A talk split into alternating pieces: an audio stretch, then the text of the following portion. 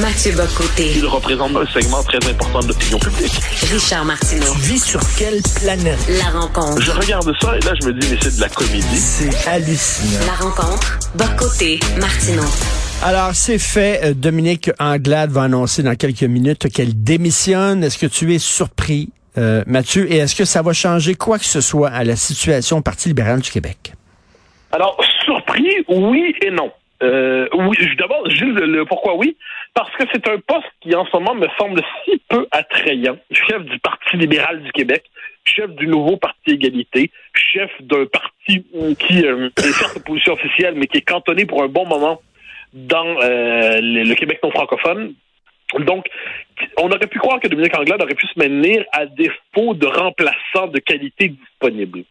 Non, parce que sa campagne a été, c'est une forme de qualité de Dominique Anglade. Moi, j'ai toujours cru qu'elle, euh, en politique, elle avait, euh, elle avait une forme d'efficacité. C'est une femme intelligente, tout ça. Mais elle s'est plantée lamentablement à la fois avant la campagne, en ne parvenant pas à trouver une identité idéologique au Parti libéral. Un jour, c'était le virage nationaliste, l'autre jour, c'était on marche avec les, les anglo-radicaux pour dire qu'on n'aime pas la, loi 101 et ses, et ses suites. Et là, la campagne a été catastrophique, mais de chez catastrophique. Et le résultat des, de tout cela, c'est que son leadership était devenu le, le symbole de l'impuissance libérale. Mais il y a un problème, c'est que si Mme Anglade quitte comme c'est prévu, eh bien, il ne faut pas croire que ça règle tous les problèmes du Parti libéral, parce que ces des problèmes du Parti libéral remontent à bien avant Mme Anglade. Elle n'a été que le point d'aboutissement de, des, des, problèmes. Alors, on pourrait les résumer en trois temps. D'abord, euh, les années Charret. Euh, en fait, en, trois temps. Les années Charret, parce que ce sont les années qui ont été sous le signe de, pour plusieurs, d'une forme d'avachissement éthique du Québec. Les années Couillard, qui sont celles de l'ultra-fédéralisme antinationaliste, mais aussi, aussi avant Charret, avant Couillard, le fait que le Parti libéral a renoncé quelque part au début des années 90 à assumer une forme de nationalisme québécois. Donc le Parti libéral, à partir du moment où il a renoncé à dire que si le Canada ne se réforme pas, on est obligé de penser la possibilité d'une rupture, tout ça, ce qu'avait fait Robert Bourassa en d'autres temps, ce qui été une option qui existait dans l'histoire du Parti libéral, quand le Parti libéral est passé de la défense d'une vision québécoise du Canada à une vision canadienne du Québec, eh bien, le Parti libéral a commencé à, je dirais, se, rompre les liens avec le Québec francophone. Mais tout ça culmine aujourd'hui avec sa situation et c'est catastrophique pour le parti.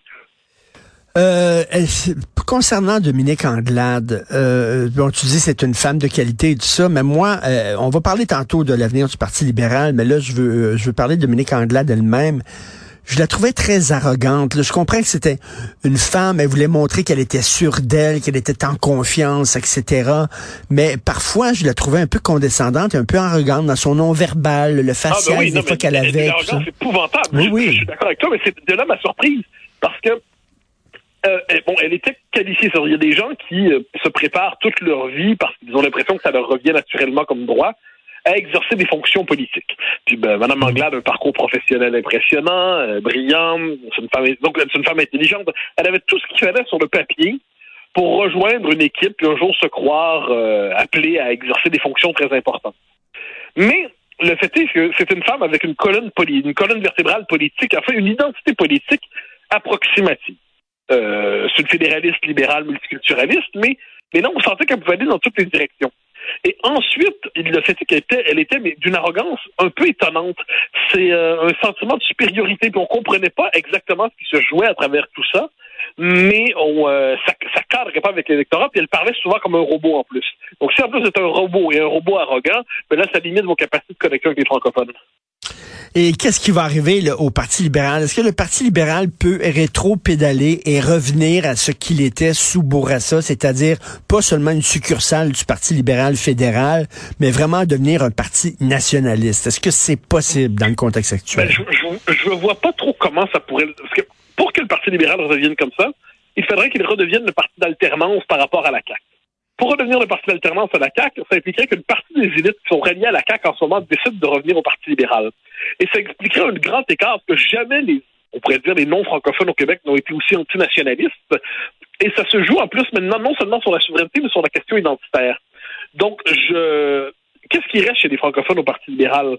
Il reste globalement euh, chez les francophones une partie de la haute bourgeoisie euh, Canada, Canada First, Canadian First and Foremost, des ultra-fédéralistes, des multiculturalistes euh, enragés de la jeune génération, mais ça fait pas beaucoup d'électeurs chez les francophones, ça. Donc, le, PLQ, pour redevenir le parti de Robert Bourassa, ça implique une sociologie, ça implique un enracinement militant, ça implique un discours, ça implique une connexion avec les francophones. Et rien de tout cela n'est au programme pour l'instant. Donc, c'est comment le redevenir? On, voit mal, à, moins que le scénario, c'est le scénario ce serait que la CAQ a une course à la chefferie, que des tendances très contradictoires qui s'affrontent. Euh, d'un côté, Jean-Lin Barrette, de l'autre, euh, je sais pas trop, moi, trouve, euh, trouve quelqu'un qui est euh, Sonia Lebel, que les nationalistes l'emportent, que les fédéralistes ne se retrouvent plus dans la CAQ, qu'ils décident de rejoindre le Parti libéral, donc une forme de schisme. Donc, mais ça, ça commence à faire beaucoup de si. C'est pas inimaginable, mais tout ça ne pourra pas se régler avant la prochaine course à la chefferie de la CAQ. Et, et on n'en fait pas demain la veille. C'est pas dit que François Legault fera pas un troisième mandat. Donc, ayant tout ça à l'esprit, euh, je pense que le travail de refondation du Parti libéral, c'est non seulement un travail de refondation idéologique, mais c'est un travail de refondation sociologique. Dire à quel segment de l'électorat s'adresse-t-il? Et, et, si on veut rejoindre la classe moyenne francophone, si on se dit qu'on veut gagner, mettons, Saint-Hyacinthe puis Blainville, si on se dit qu'on veut rejoindre, est-ce que le discours anti-identitaire radical des libéraux peut tenir? Manifestement pas. Et moi, je me rappelle, on avait une fois posé, était-ce à la joute, je crois. Paul Larocque avait demandé à Marois Risky, par exemple, c'est quoi son nationalisme? Euh, Marois Risky, c'est une figure d'avenir pour plusieurs au Parti libéral. Mais Marois Risky, son nationalisme, c'était, ah, il faut parler d'éducation, il faut parler de, d'excellence, des choses tout à fait honorables, mais la dimension nationaliste était absente. Donc, quand on demande à un libéral c'est quoi son nationalisme aujourd'hui, il ne sait pas quoi répondre. Mais tant qu'il n'y aura pas de réponse spontanée à cette question-là, le PLQ va avoir des problèmes. Est-ce que euh, l'un des problèmes du PLQ, c'est qu'il est au pouvoir? Parce que la CAQ, c'est le Parti libéral du Québec à la limite. Ben, c'est la part bourrassiste du Parti libéral, avec la part bouchardienne du Parti québécois. Donc, c'est bon, c'est une coalition qui est au pouvoir. Puis, en effet, c'est que le, on pourrait dire que c'est la même chose pour le Parti québécois. Les nationalistes autonomistes dits modérés, aujourd'hui, se retrouvent à la CAQ et se retrouvent pas au Parti québécois.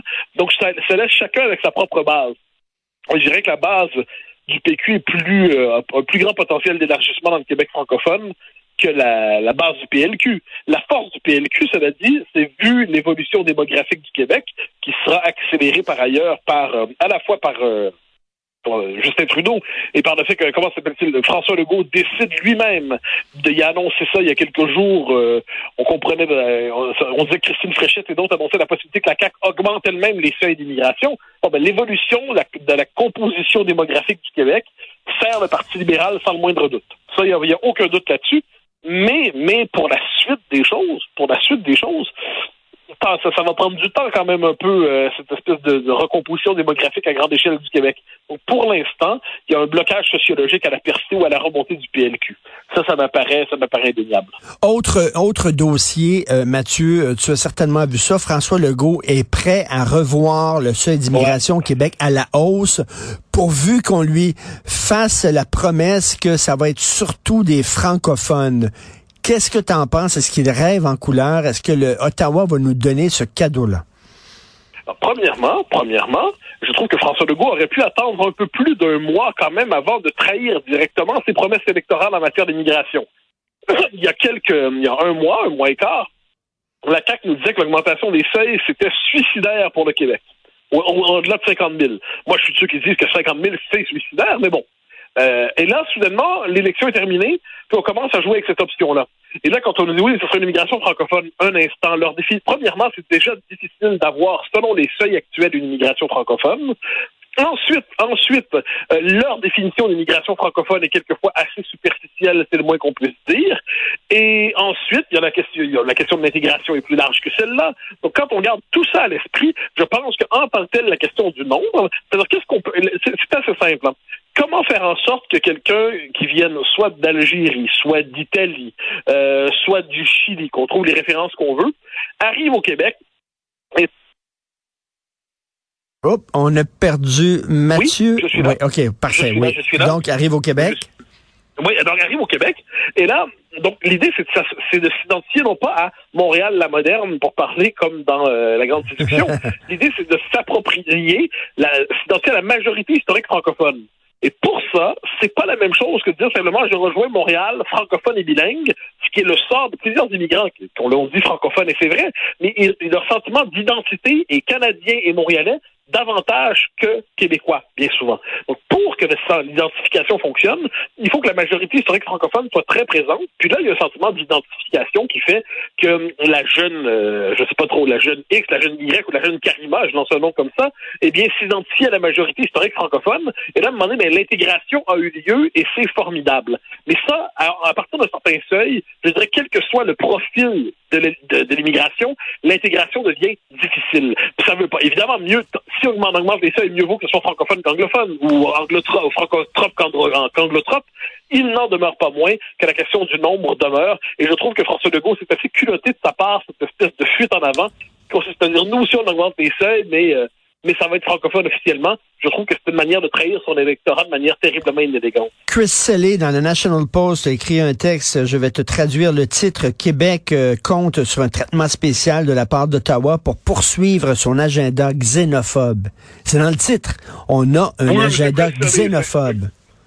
C'est Chris Selley, pour le lire assez souvent, c'est l'incarnation de, de, ces anglophones ne tolère tout simplement pas l'existence de la nation québécoise et euh, pour qui notre existence même est une forme de suprémacisme ethnique. Donc, je, traite euh, Chris Selley dans la mesure où je pense à lui à la manière du symptôme de de l'incapacité structurelle du Canada anglais de reconnaître la légitimité des revendications québécoises. Il n'est ni très intéressant, ni très intelligent, ni très cultivé, mais il est terriblement symptomatique justement de cette espèce de point de vue dominant euh, dans le Canada anglais qui consiste à considérer que le, Québec n'a pas de légitimité comme nation, avec son propre espace normatif, son propre espace politique. Donc je pense à Chris Selley et je baille en me disant, ben voilà, voilà, ce n'est qu'un symptôme, il ne représente rien d'essentiel. Et en terminant, euh, Doug Ford euh, en Ontario utilise la clause non-obstant pour empêcher les enseignants de faire la grève. Et là, ça part tout un débat au Canada anglais en disant, ben là, la clause non-obstant, faudrait peut-être réfléchir à ça. Euh, c'est peut-être, euh, ça va peut-être trop loin. Est-ce que le Québec ne risque pas d'être un peu euh, la victime collatérale de ce débat-là? C'est-à-dire qu'on va nous enlever ben, aussi peut-être l'utilisation de, cette clause-là?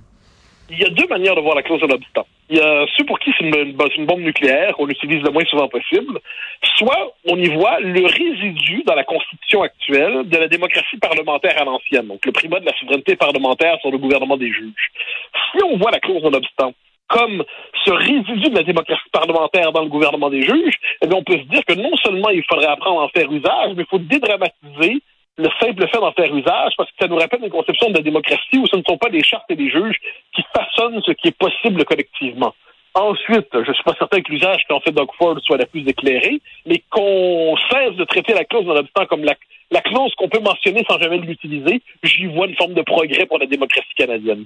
Merci beaucoup, euh, Mathieu. Écoute, ça va faire beaucoup jaser. Euh, c'est dans 15 minutes, donc, la démission officielle de Dominique Anglade.